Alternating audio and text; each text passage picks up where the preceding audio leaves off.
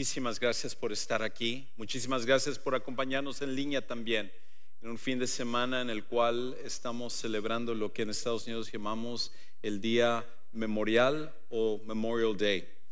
Y lo que es el Día Memorial es que es una oportunidad para recordar, celebrar y agradecer a aquellos que dieron su vida por la causa y la soberanía de la nación de los Estados Unidos. Y hay muchas personas en nuestra iglesia que han tenido familiares que han fallecido en, eh, peleando por la libertad de los Estados Unidos. Y este tiempo es para que cuando tú estés ahí asando tu, la carne y preparando tu chimichurri o tu salsa o lo que tú estés haciendo, que tomes un momento para orar y agradecer a Dios por cada una de esas personas que han permitido que nosotros podamos disfrutar de las bendiciones de este país, que sea el lugar donde nuestros hijos han nacido y que también nosotros oremos por las familias, que ellos son los que quedan atrás después de perder, perder a sus seres queridos. Ahora, hoy vamos a hablar acerca de una de las preguntas, creo, más importantes que nosotros podemos hacer en la vida. La realidad es de que esta pregunta, cuando yo lo mencione, es, creo, una pregunta que en algún momento todos nosotros nos hemos hecho. No importa que tú seas joven, no importa que tú seas ya un adulto, edad media, una persona mayor, no importa el rango donde nosotros estemos en la vida, la, la etapa que estemos, todos nosotros en algún momento nos hemos hecho esta pregunta y constantemente nos lo hacemos. Y, es tan importante que nosotros encontremos una respuesta a ella porque es una pregunta trascendental con respecto a quienes nosotros somos. Ahora, antes de que yo diga la pregunta, una cosa que tengo que hacer es una advertencia. Y la advertencia va en especial para los jóvenes. Porque cuando ustedes escuchen esta pregunta, su tentación va a ser decir, ah, esto no se aplica para mí. ¿Por qué? Porque ustedes están bajo la impresión que siempre van a ser jóvenes. Miran hacia sus papás y dicen, uy, yo no quiero quedar como ellos, yo no voy a estar así de viejo. Y, y todos nosotros, cuando éramos jóvenes, pensábamos de esa manera. Pero la realidad es de que tanto la juventud como la vida pasan en un abrir y cerrar de ojos. Y es algo que te va a pasar a ti. Y por esa razón, esta pregunta se aplica tanto a ti como se aplica a todos los que estamos aquí. ¿Están listos para la pregunta? ¿No están listos? Bueno, me bajo entonces y aquí se acaba todo. ¿Están listos para la pregunta o no? Ok. Esta es la pregunta. Al final, ¿para qué habrá valido tu vida? Al final, cuando se acabe todo aquí, en este mundo para ti, ¿para qué habrá valido tu vida? ¿Cuál será el impacto que habrás dejado? ¿Cuál es el legado que tú dejas atrás? Un día tú serás el protagonista de un funeral. ¿Qué es lo que la gente dirá de ti? ¿Qué es lo que la gente recordará de ti? ¿Qué es lo que vas a dejar atrás cuando tú ya no estés. Todos sabemos que solo tenemos una oportunidad de impactar en esta vida. Solo podemos vivir una vez y ya se acaba. Entonces, ¿cómo estamos utilizando esa oportunidad que cada uno tenemos para realmente hacer un impacto? Para tener lo que realmente es una vida exitosa. Ahora, Creo que parte del problema que nosotros tenemos hoy en día es que nosotros creemos muchas veces a lo que la sociedad nos habla acerca de la definición del éxito. Y para muchos definen el éxito en base a alcanzar ciertas cosas en la vida. Por ejemplo, para ti, a lo mejor, tú verías que tu vida es exitosa si al final, por ejemplo, logras terminar una maestría o un doctorado en el en el plano académico. Para otros tiene que ver con respecto a llegar a ser quizás un ejecutivo en una empresa. A lo mejor es ganar un cierto salario que te permita vivir una vida holgada. A lo mejor es para, para ti comenzar un canal de YouTube o en Instagram o alguna red social y llegar a tener un millón de seguidores, el cual tú puedas ser un influenciador. Cualquiera que sea nuestra definición de éxito, en nuestra mente nosotros pensamos, wow, si yo simplemente pudiera alcanzar esto, entonces yo sería exitoso. De hecho, todos nosotros tenemos gente a la cual admiramos, gente a la cual decimos, caramba, si yo estuviera en los zapatos de esta persona, con eso sería suficiente. Con eso yo ya me sentiría que ya, ya, la hice en esta, en esta vida. Pero en realidad sería así. Porque lo que encontramos es de que aquellos que llegan a la cúspide, cuando llegan allá, ellos se dan cuenta que sus vidas están vacías. Y tú dices, ah, Juan Carlos, por favor, típico pastor que le encanta exagerar las cosas para, para drama y efecto y todo. No, no, si yo alcanzara eso, yo sé que mi vida sería otra cosa. Ah, no, ¿no me crees? Bueno, déjame darte tres ejemplos de los que, de muchos de los que podría darte, pero te voy a dar nada más tres el día de hoy, de personas que han llegado a la cúspide y han encontrado que ese no es el secreto de una vida exitosa. La primera persona es alguien muy conocido, un actor que se llama Brad Pitt. Hace algunos años, Brad Pitt, cuando estaba filmando una de las películas más icónicas que él ha tenido, que se llama Fight Club, que trata acerca de una, de una persona que se encuentra insatisfecha con su vida y empieza a, hacer otras cosas para tratar de lograr y alcanzar un propósito. Él, en la entrevista que le estaban haciendo por la revista Rolling Stones, estaba hablando acerca de la definición del éxito, lo que es el éxito hoy en día. Y entonces le, preguntaron a él acerca de eso. Y él, y él dice que la definición del éxito hoy en día está mal. Y de hecho él, él decía que en los Estados Unidos sobre todo se ha encontrado una, una ola, una forma de pensar que está adormeciendo el alma. Eso es lo que él, él decía. Y entonces cuando el entrevistador le dijo, ¿cuál es tu definición del éxito? Entonces él contestó al entrevistador esto. Él dijo, oye viejo, Todavía no tengo esas respuestas. El énfasis ahora está en el éxito y la ganancia personal. Estoy sentado en él y te digo que no es eso. Soy el tipo que lo tiene todo, lo sé, pero te lo digo, una vez que lo tienes todo, entonces solo te quedas contigo mismo. Lo he dicho antes y lo diré otra vez. No te ayuda a dormir mejor y no te despiertas mejor por ello. Ahora, mujeres, regresen a la tierra, por favor. Brad Pitt no es el único que tiene esta definición. Hay otra persona, un famoso basquetbolista, considerado uno de los mejores actuales, que se llama Kevin Durant. Y Kevin Durant es esta superestrella del básquetbol que por varios años había estado tratando de lograr obtener el campeonato de la NBA y finalmente lo obtuvo. Entonces, en una rueda de prensa, uno de los comentaristas deportivos le, le, preguntó a él cómo se sentía ahora que él finalmente había logrado el campeonato de la NBA después de tantos años de esfuerzo y sacrificio. Y esta es su respuesta tan curiosa. Escucha lo que dice Kevin Durant. Dice, Después de ganar aquel campeonato, me di cuenta de que muchas cosas no habían cambiado. Pensé que llenaría un cierto vacío y no fue así.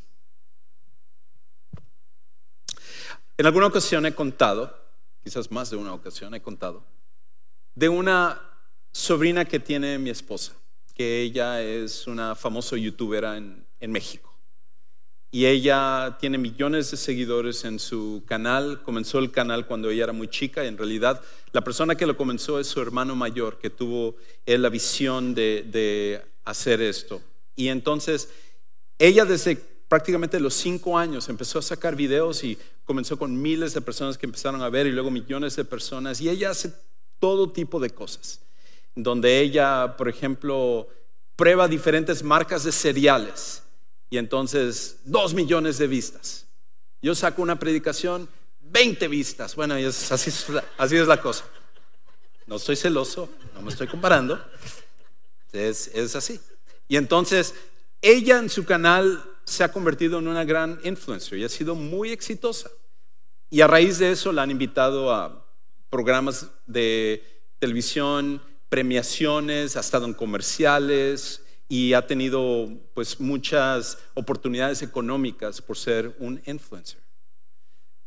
Pero lo que pocas personas saben acerca de su vida, tanto de ella como de su hermano, es que los dos han estado batallando severamente con la depresión. Y resulta que no solo por una tragedia personal que, desafortunadamente ellos han pasado, pero muchas circunstancias que llevan a ello. De hecho, ella fue parte de un documental que filmaron en la BBC, que es la cadena británica y uno de los canales de información más importantes de todo el mundo. Y en el documental que hicieron, estaban entrevistando a famosos youtuberos de todo el mundo, porque encontraban que la gran mayoría de estos famosos youtuberos sufren de una severa depresión. Si al final entonces la belleza, la riqueza económica, fanáticos, seguidores en las, en las redes sociales, no es lo que nos hacen sentir exitosos. Entonces, ¿qué te hace pensar que lo que tú has pensado, que es la definición del éxito, te va a llenar al final? Y déjame ahorrarte el, trabajo. Em, pero no voy a contestar tu llamada. Pero déjame ahorrarte el trabajo. La respuesta es, no te va a llenar.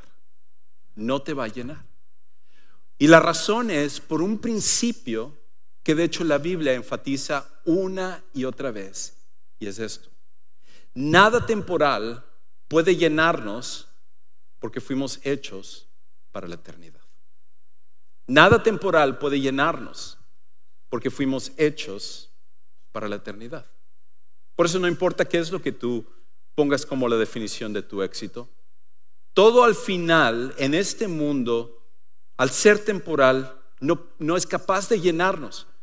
Porque Dios ha puesto la eternidad en el corazón de cada ser humano. Y por tanto, es solamente aquellas cosas que trascienden esta vida que al final pueden llenarnos y al final pueden hacer que nuestra vida genuinamente sea exitosa.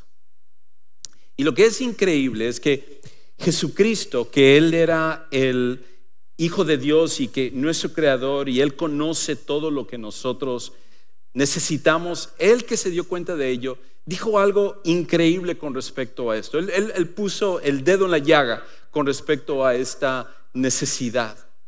Y en el libro de Mateo, él menciona en una, en una ocasión un principio y él, y él dice una cosa tan increíble que habla acerca de, de esto. Él dice, de hecho, en Mateo capítulo 16, versículo 26, lo siguiente. Pues qué provecho obtendrá un hombre si gana el mundo entero, pero pierde su alma. ¿O qué dará un hombre a cambio de su alma? Lo que Jesús está diciendo es nada.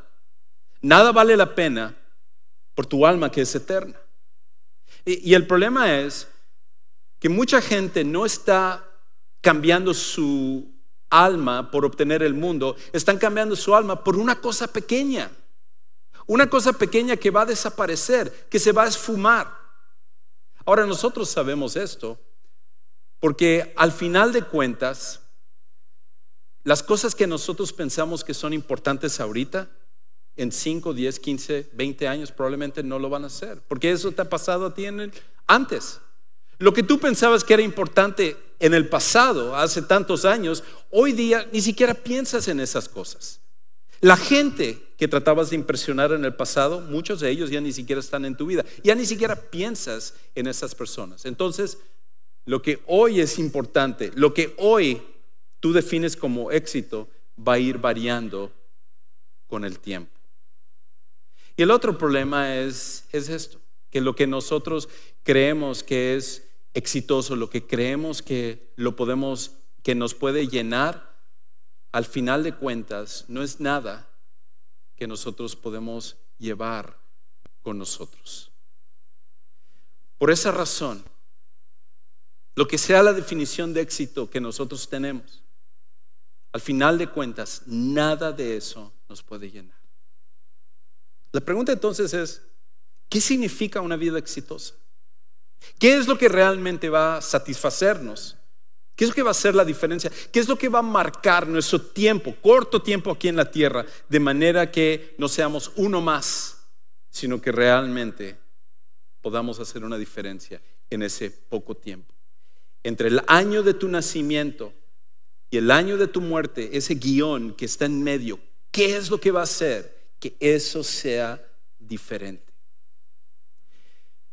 Y la buena noticia es que Jesús de hecho nos da la respuesta. Jesús de hecho habla acerca de esto. Y en el libro de Mateo, un poquito más adelante, después de que él dijo esto, él en una ocasión estaba hablando con sus discípulos y él les va a contar una parábola. De hecho, una parábola que él cuenta por lo menos en dos ocasiones. Es posible que él lo haya contado en más ocasiones porque es una historia, una parábola que realmente es impactante. Una vez lo contó en privado, que es el que vamos a leer, hacia sus discípulos, y en otra ocasión lo contó a las multitudes. Y al principio se aplicaba para todas las personas. Y era así de importante esta parábola, esta historia. Por eso es que él lo repitió. Cuando él estaba con sus discípulos, ellos le habían preguntado a él una pregunta que muchos se hacen. ¿Cuándo vas a regresar Jesús? ¿Cuándo va a ser el final del mundo?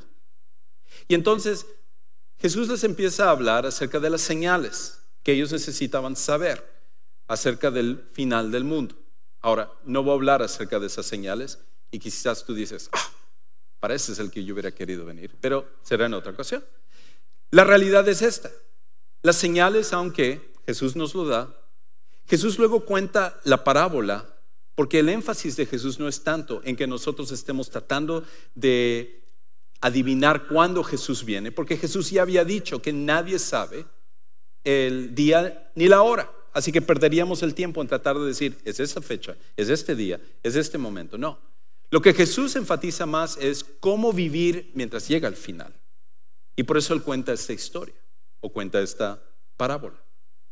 Ahora, en la parábola que él cuenta, es acerca de un hombre muy rico, un hombre muy adinerado, y este hombre de repente recibe noticias urgentes que lo obligan a tener que irse lejos.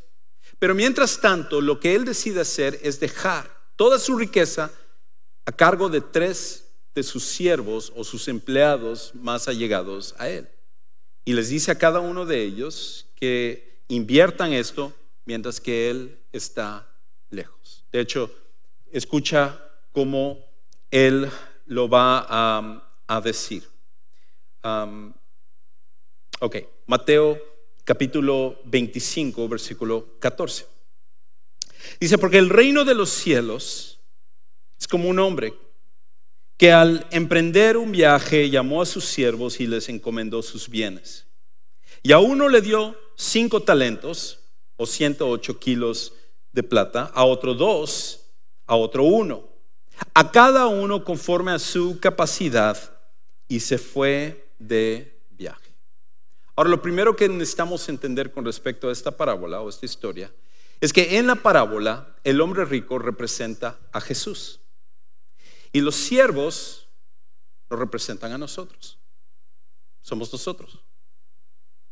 Y entonces Jesús nos va a dar el primer principio que es tan importante que nosotros podamos comprender en esta parábola. Y es esto. Que todo lo que tienes es para manejarlo en vez de poseerlo. Todo lo que tienes es para manejarlo en vez de poseerlo. La parábola comienza con este hombre rico repartiendo sus bienes, cada uno diferente.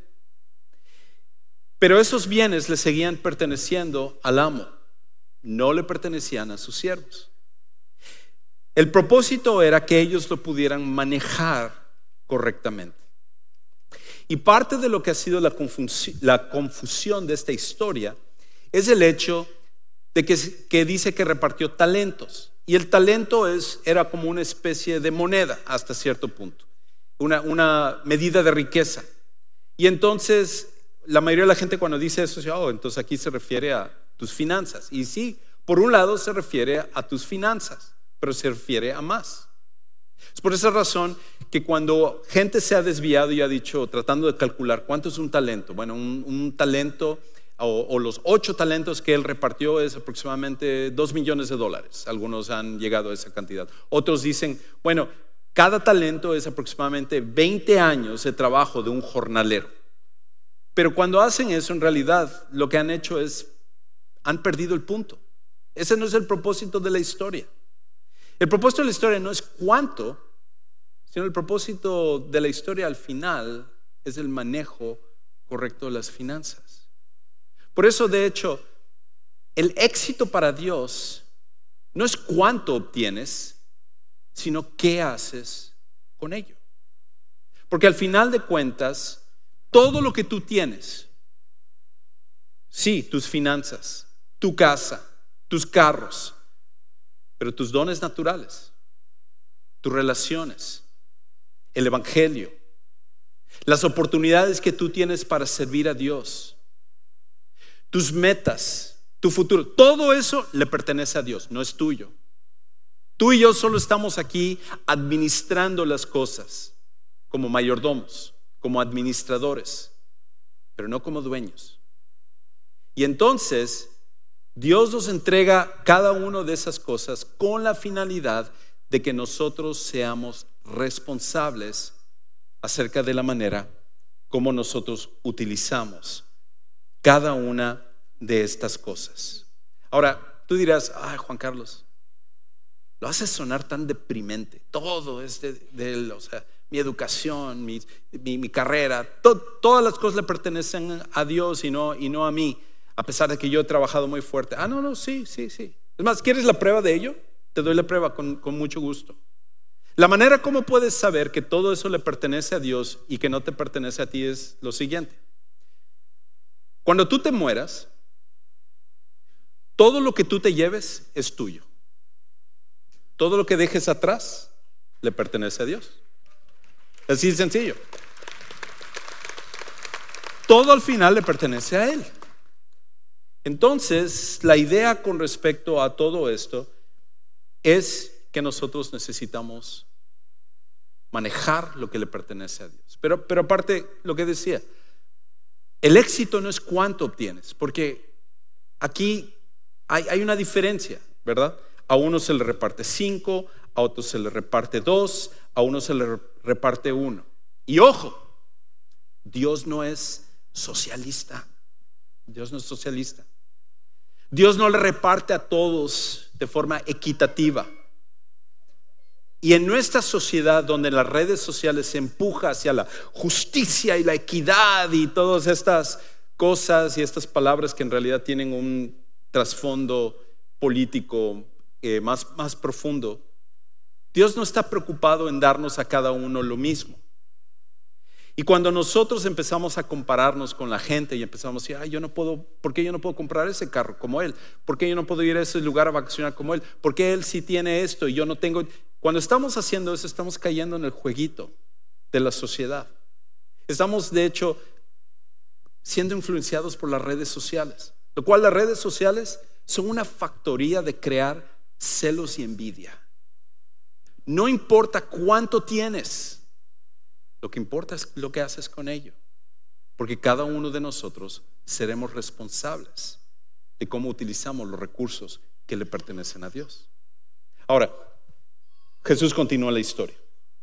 Él dice en el versículo 16, el que había recibido los cinco talentos enseguida fue y negoció con ellos y ganó otros cinco talentos. Asimismo, el que había recibido los dos talentos ganó otros dos. Pero el que había recibido uno fue y cavó en la tierra y escondió el dinero de su señor.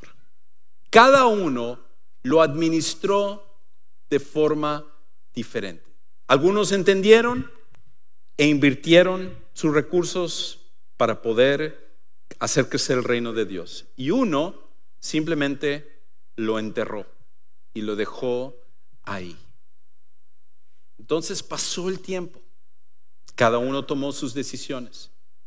Cada uno vivió su vida de forma diferente.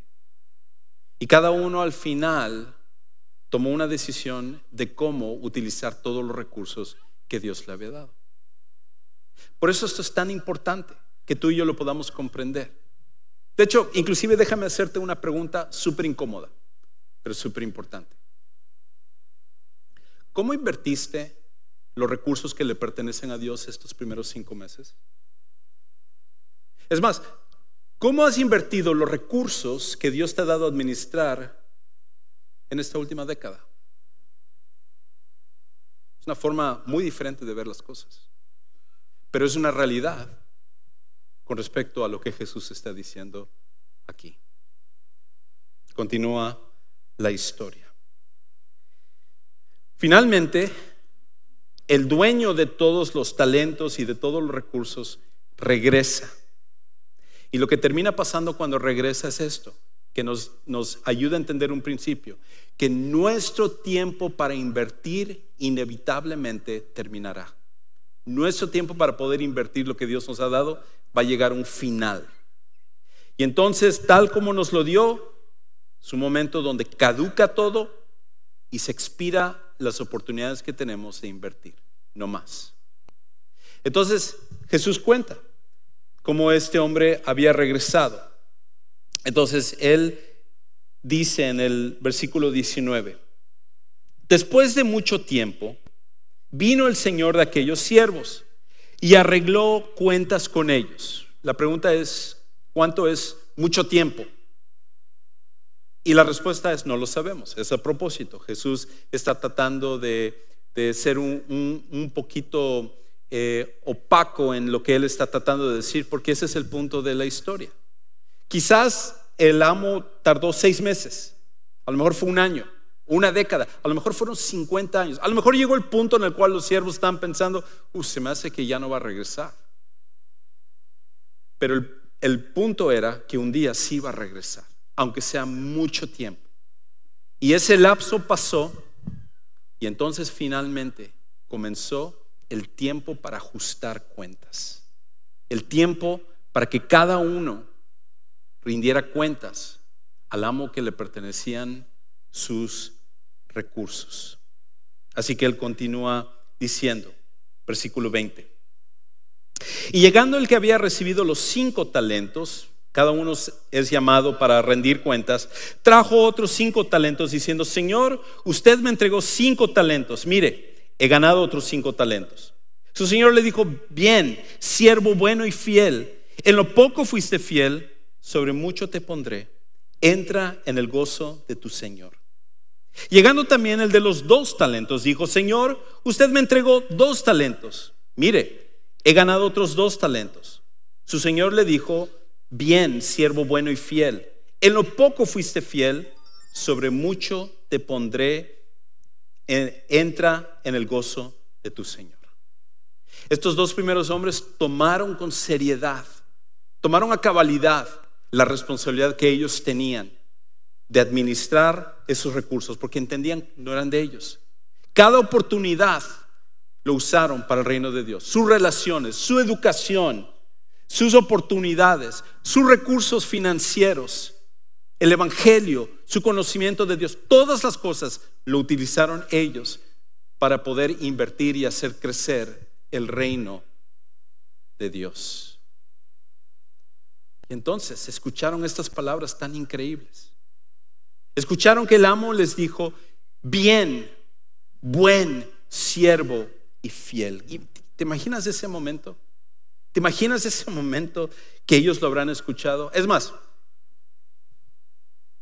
¿te imaginas el momento en el que tú vas a estar parado delante de Dios?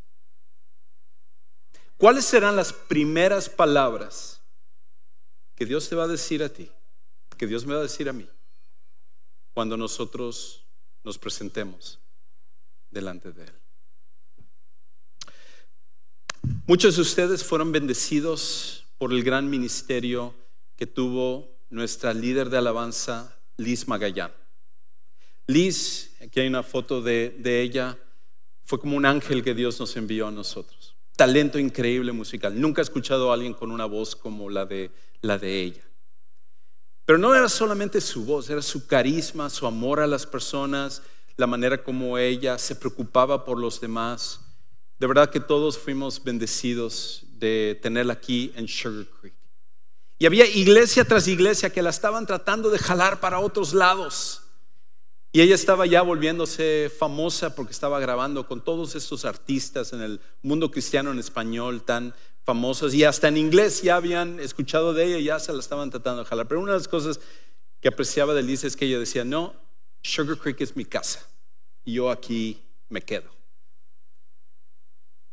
Pero un 26 de mayo, hace dos años, recibimos la noticia inesperada e impactante de que Liz había muerto en un accidente automovilístico, viniendo de regreso a uno de los servicios. Y cuando eso sucedió, uno se queda preguntando, ¿cómo es posible? ¿Cómo es posible que esta jovencita de 25 años, con un futuro tan prometedor, con un talento increíble, con un amor a Dios, con un amor a la gente, su vida ahí se haya acabado? Les he contado anteriormente, pero yo he ido a muchos funerales. Funerales de políticos, he ido a funerales de pastores, de líderes, gente importante en la comunidad, y nunca he visto un funeral como el de Liz. Jamás lo he visto. No solamente por la cantidad de gente, sino por el amor que se desplegaba hacia ella. Esto fue, recuerden, durante el tiempo de la pandemia, todo el mundo tenía miedo a salir sin embargo, en la iglesia donde estábamos, más de mil personas se reunieron para poder honrar a Liz. Más, y también los miles que estaban sintonizando eh, el funeral aquí mismo. Abrimos nuestro auditorio para que la gente pudiera venir a ver el servicio en vivo. Y así sucedió en muchas diferentes partes. Y luego, cuando enterraron a Liz, ver a cientos de jóvenes, adolescentes, llorando, como dicen, a moco tendido por el impacto que Liz había tenido sobre sus vidas. ¿Cómo es posible que una muchacha tan joven pudiera tener un impacto así? Y la razón creo que es porque ella tomó a pecho este principio de que al final todo esto le pertenece a Dios. Y yo me imagino, yo me imagino que cuando ella entró a la eternidad y vio a Jesús por primera ocasión, las primeras palabras que escuchó fueron, bien, buen siervo y fiel. ¿Cuáles serán las primeras palabras que tú escucharás? ¿Cuáles serán las palabras que nosotros escucharemos? La historia continúa. Entonces, Jesús llega a la tercera persona. Y dice, lo dice así en el versículo 24. Pero llegando también el que había recibido un talento, dijo, Señor, yo sabía que usted es un hombre duro, que ciega donde no sembró y que recoge donde no ha esparcido. Y tuve miedo y fui y escondí su talento en la tierra. Mire, aquí tiene lo que es suyo. Imagínate, aquí hay una persona que se le dio una tremenda cantidad de recursos, quizás no tanto como el de los cinco, pero tenía muchos recursos. Y él decide ir y enterrar esto, intencionalmente, sabiendo que no era de él, sabiendo que la orden era que tenía que invertirlo, no le importó lo que el amo le dijo, él simplemente lo entierra. Y al final, cuando tú ves sus palabras y analizas, prácticamente culpa al amo de lo que él había hecho. Toda su responsabilidad se lo echa a él. Y uno tiene que decir, qué osadía de este hombre. Qué sinvergüenza de que en vez de hacerse responsable de lo que se le había dado, culpa al otro. ¿Cómo es posible que alguien haga eso? Pues de la misma manera como tú y yo lo hacemos. De la misma manera como nosotros culpamos a Dios. De la manera como nosotros tomamos malas decisiones con las cosas que Él nos ha dado en nuestra vida. Pero la historia continúa. Y entonces Jesús nos da este principio. Y él dice esto. Una vida malgastada prioriza su agenda personal con lo que le pertenece a Dios. Una vida malgastada prioriza su agenda personal con lo que le pertenece a Dios.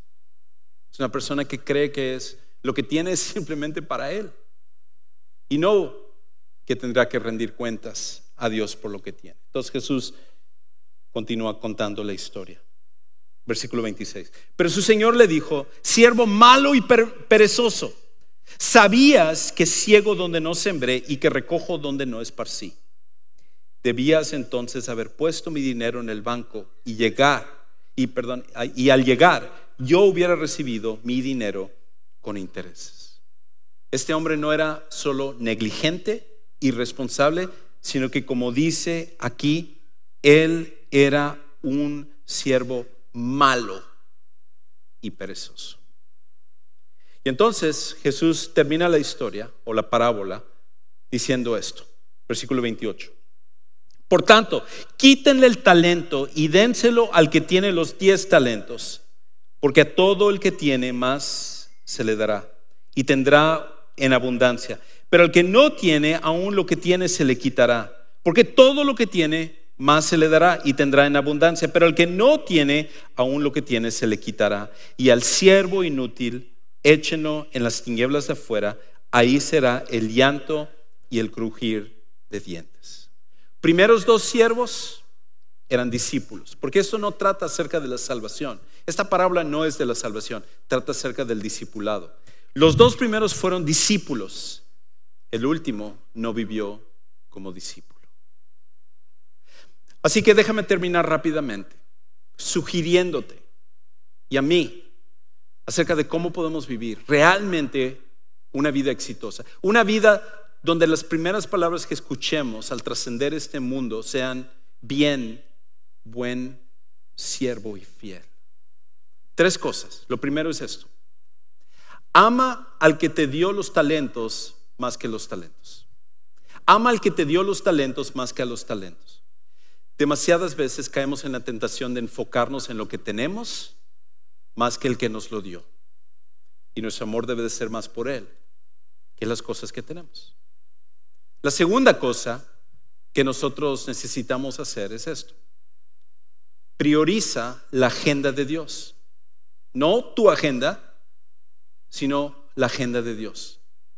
Y la agenda de Dios significa ¿Cómo puedo yo utilizar esta situación, esta oportunidad, este sueño para que el reino de Dios sea expandido y para que yo pueda usar estos recursos para Él? Y lo tercero y lo último que necesitamos hacer es esto. Apóyate en Dios para invertir en su reino. Apóyate en Dios para invertir en su reino. Porque al final esto va más allá de lo que nosotros podemos hacer.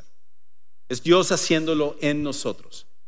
¿Cómo podemos invertir de la mejor manera? Es Dios el que lo tiene que hacer, pero lo podemos pedir. Apoyémonos en él, en él, pidámosle a Él sabiduría para entonces hacer estas cosas. Todos nosotros un día, todos, nos presentaremos delante de Dios. ¿Cuáles serán las primeras palabras que escucharemos? Vivamos de tal manera que esas primeras palabras sean bien, buen y fiel siervo. Entra al gozo de tu Señor. Para algunos eso significa que hoy necesitan tomar la oportunidad de poner su fe en Jesucristo como su Salvador personal. Quizás han estado convencidos de que es la religión la que hace la diferencia o tratar de ser buenas personas pero no importa qué tanto nos esforcemos, todos nosotros somos pecadores. Es Jesucristo el que tiene que cambiarnos. Y Él es el que tiene que darnos las fuerzas para hacer esto que Él nos está pidiendo. Y no importa dónde estés el día de hoy, tú puedes tomar esa decisión y nos encantaría poder ayudarte a que tú así lo tomes. Por esa razón, en unos momentos vamos a terminar y saliendo por esas puertas hacia atrás del, lado de tu izquierda, tenemos un centro que llamamos el centro de siguientes pasos y ahí va a haber gente lista y preparada para ayudarte a tomar esa decisión o quizás tomar la decisión del bautismo o de conectarte o hay algo más que tú necesites, ahí vamos a estar para ayudarte. Padre Celestial, gracias porque tú nos has encomendado muchos recursos. Nuestra vida es el talento que tú nos has dado. Pero entendemos que al final no nos pertenece, es tuyo. Y un día rendiremos cuentas. Y queremos hacerlo de tal manera que nuestra vida sea exitosa, viviendo para que las primeras palabras que tú nos digas sean bien, buen y fiel siervo. Señor, permite que en cada cosa que nosotros hagamos, vivamos de esa manera. Te amamos, te adoramos y te damos gracias por los méritos de nuestro gran Salvador Jesús.